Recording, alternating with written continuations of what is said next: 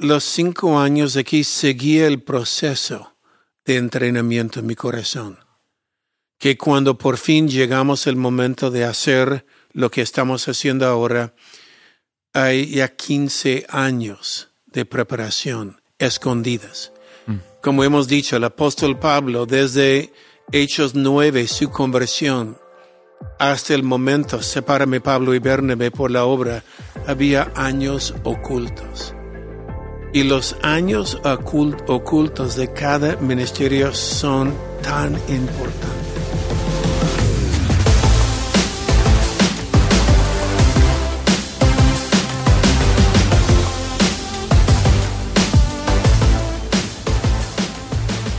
Hey, ¿qué tal? Y bienvenidos al Haciendo Iglesia Podcast. Yo soy Taylor y aquí estamos con mi padre, el pastor Robert. Buenos, buenos días, tardes, noches. ya tengo que buscar. Me sale automática esta frase, pero ¿qué tal? ¿Cómo están? Estoy muy, muy agradecido. a ese último episodio que grabamos estuvo muy, muy bueno. Ah, aquí justo Selmar, que produce el podcast, dijo, trae mucha calma a uno, ¿no? Y, creo que es ese recordar siempre de que, hey, siendo fiel a la visión de alguien, no es algo que, que impide mi visión cumplirse en algún momento. No, y quieres que cuando llegue tu tiempo que Dios te envía, no que te fuiste. Mm. Deseas que Dios es quien te envía. Wow. Um, porque muchas veces en la frustración que nadie me vea, no estoy haciendo lo que quiero, me voy, no más porque nadie me reconoce. Y la verdad está en un tiempo de entrenamiento. Um, aunque estás en el lugar uh, que usted siente que no estoy de acuerdo, um, a menos que sea un error doctrinal, recuerda esto, Dios usa los errores de los que está sobre ti para formar su carácter en ti. Wow. En otras palabras, Saúl fue el mentor de David y él mentorió David cómo no liderar. David fue un mejor líder por Saúl. Wow. Entonces, um, y recuerda, uh, David también tenía su Absalom, que quería quitar el ministerio de David. Y David solo lo dejó en manos de Dios. Mi oración es levantamos una generación David. Wow. Sí, literalmente Absalón estaba pidiendo que gente sea fiel a su visión. Sí. Antes de ser fiel a la visión de su padre. No, ya, mira, si yo fuera pastor, yo haría esto, pero no soy el pastor, mi padre es pastor. Y comenzó de serruchar el piso de su propio padre diciendo, si yo fuera el rey, yo te escucharía, si mm. yo fuera, si yo fuera. Y era un espíritu obviamente um, equivocado. Wow. David uh, simplemente guardó su corazón. Y recuerda el dicho, el problema de Saúl es que siempre piensa que David es un Absalón. El problema de Absalón es que siempre piensa que David es un Saúl.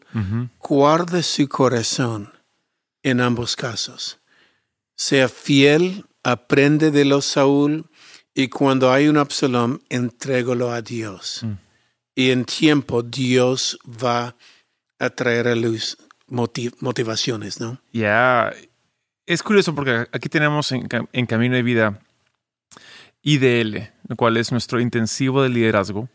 Es como nuestro seminario slash internado. E, es muy, es muy bueno donde formamos jóvenes para, para la vida en Jesús, literalmente.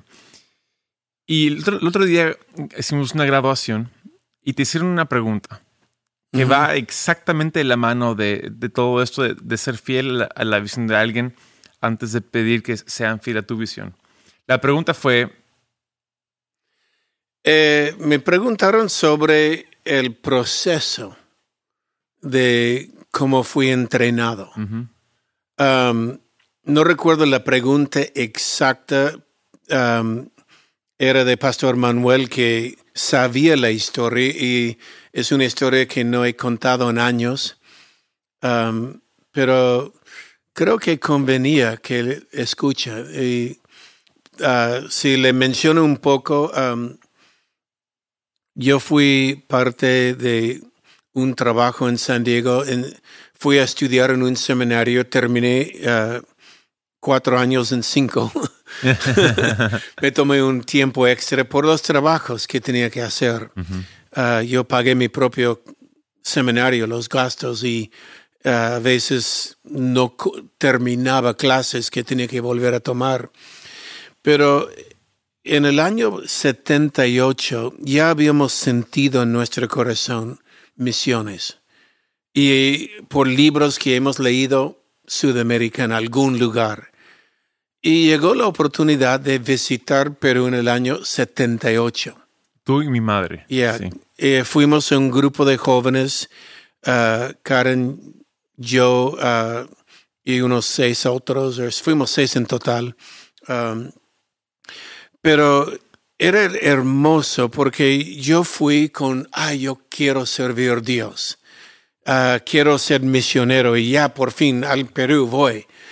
Ah, habíamos sentido en nuestro corazón que el lugar donde íbamos iba a tener una selva, porque el misión es de selva. Entonces, am, llegamos al Perú y mi pastor llamó adelante al misionero que nos recibía y él dijo, Robert, piensa que va a ser misionero, dele duro.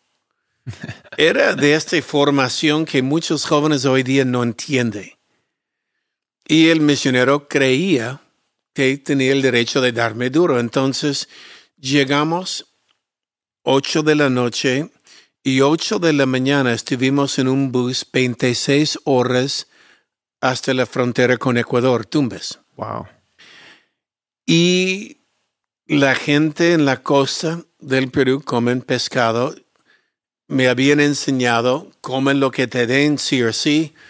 Entonces yo comí el pescado, pero tengo alergia al pescado y salí enfermo cada noche, a veces vomitando hasta sangre Wow. por la alergia al pescado que tengo, pero lo comí. No me gustó Perú. Básicamente venía noche por noche.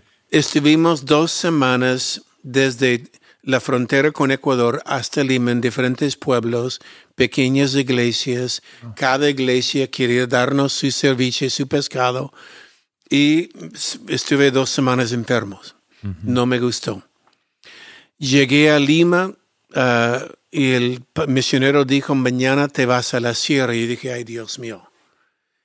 Y solo para mencionar, llegamos ah, fuimos a la sierra y ah, llegamos a un pueblo Morracocha que es una- un pueblo minera ah, muy, muy alto, cuatro mil metros más o menos sobre el nivel de mar. Ah, me encantó el Perú. Wow. Eh, me enamoré con el paisaje, con la gente, la comida, la, el cariño del pueblo, porque ya no estaba enfermo, estaba comiendo papas y no sé qué carne, pero no fue pescado.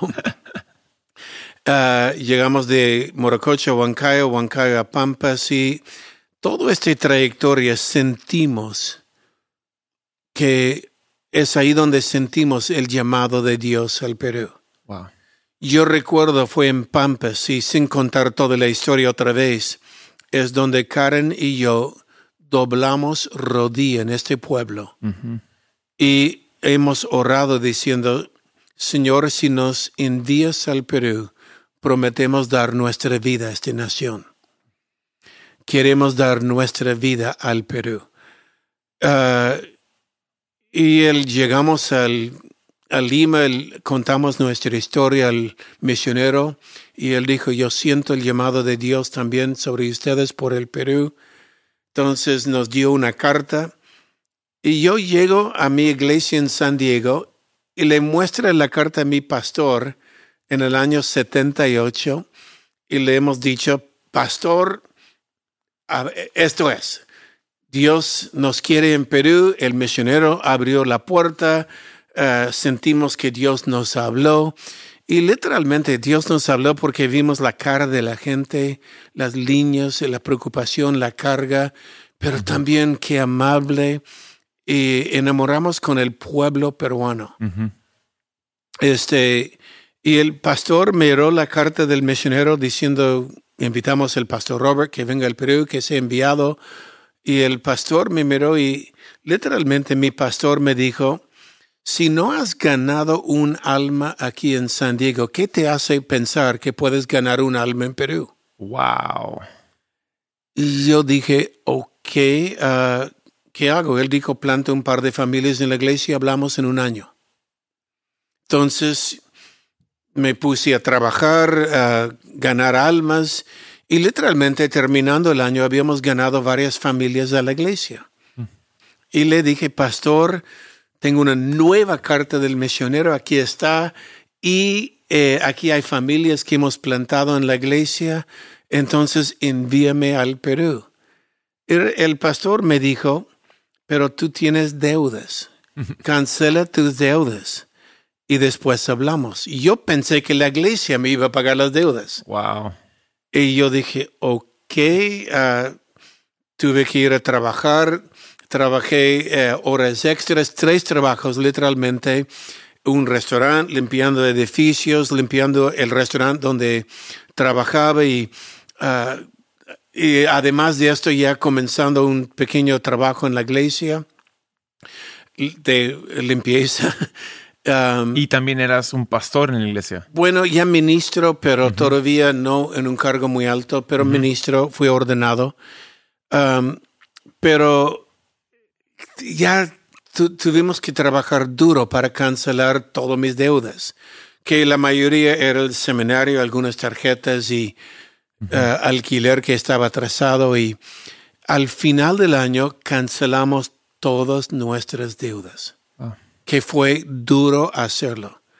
Y fui a la iglesia, fui al pastor, tengo una nueva carta, una vez más del misionero, cancelé mis deudas, las familias siguen plantado en la iglesia, envíame al Perú. Y él me dijo, yo quiero conocerte mejor. Yo quiero que trabajes en la iglesia tiempo completo. Y al final de este año veremos si te enviamos. Entonces tuve que dejar otros trabajos, reducir mi sueldo a la mitad o un tercio de lo que era. Trabajé en la iglesia este año, fui fiel, plantando nuevas familias en la iglesia, haciendo mi trabajo en la iglesia era limpieza, limpié la iglesia, mi jardín fue hermosa. terminando el tercer año, yo voy al pastor, pastor Perú, nueva carta del misionero por favor envíame. Y él me dijo, no, eres de tanta valor ahora, que ya no siento este, año, de repente el próximo año, pero eh, ya eres mi copastor en la iglesia, ministro en la iglesia, ya había sido ordenado, pero ya con un título más formal. Él dijo, un año más. Enseña en el seminario, predica los domingos cuando no estoy y él viajaba mucho y ya veremos. Terminando el cuarto año ya me estaba oliendo que no me iba a enviar. Entonces mandé una carta a Instituto Lingüístico de Verano, que es una organización muy reconocida, y me aceptaron. El Instituto Lingüístico de Verano hacen un trabajo en la selva preciosa y, me aceptaron, que era un milagro. Entonces yo voy con dos cartas de dos instituciones, uno del misionero, otro del Instituto Lingüístico, y le dije, pastor, envíame. Cuarto año he servido, envíame, aquí están las cartas. Y el pastor me dijo, no puedo este año, pero como tu corazón no está aquí en la iglesia, te despido. Y no solo te despido, pero tienes que seguir predicando los fines de semana y enseñando en el seminario, pero busca un trabajo. Y yo dije, Dios mío, Dios abrió una puerta, conseguí un trabajo donde fui muy prosperado. En un año de trabajar en esta empresa muy grande, ah, estaba vendiendo contratos la verdad, mi comisión fue 10% de cada contrato y vendí más de un millón de dólares en contratos. Por la primera vez estaba prosperado, tenía plata, tenía un auto de la empresa.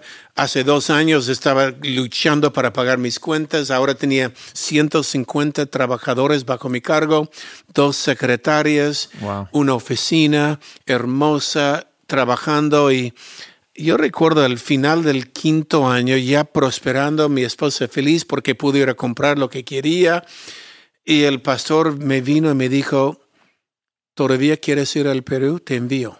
Wow. Y yo le dije, voy a orar. voy a orar. Y simplemente oré y sentí que Dios me dijo, busca sabiduría más que el oro. Mm. La puerta está abierta ahora, no estará en el futuro. Mm. Entonces yo fui a mi jefe ahora y le dije, jefe, perdón, estuve esperando años que mi pastor me envíe, me quiere enviar ahora, tengo que presentar mi carta de renuncia.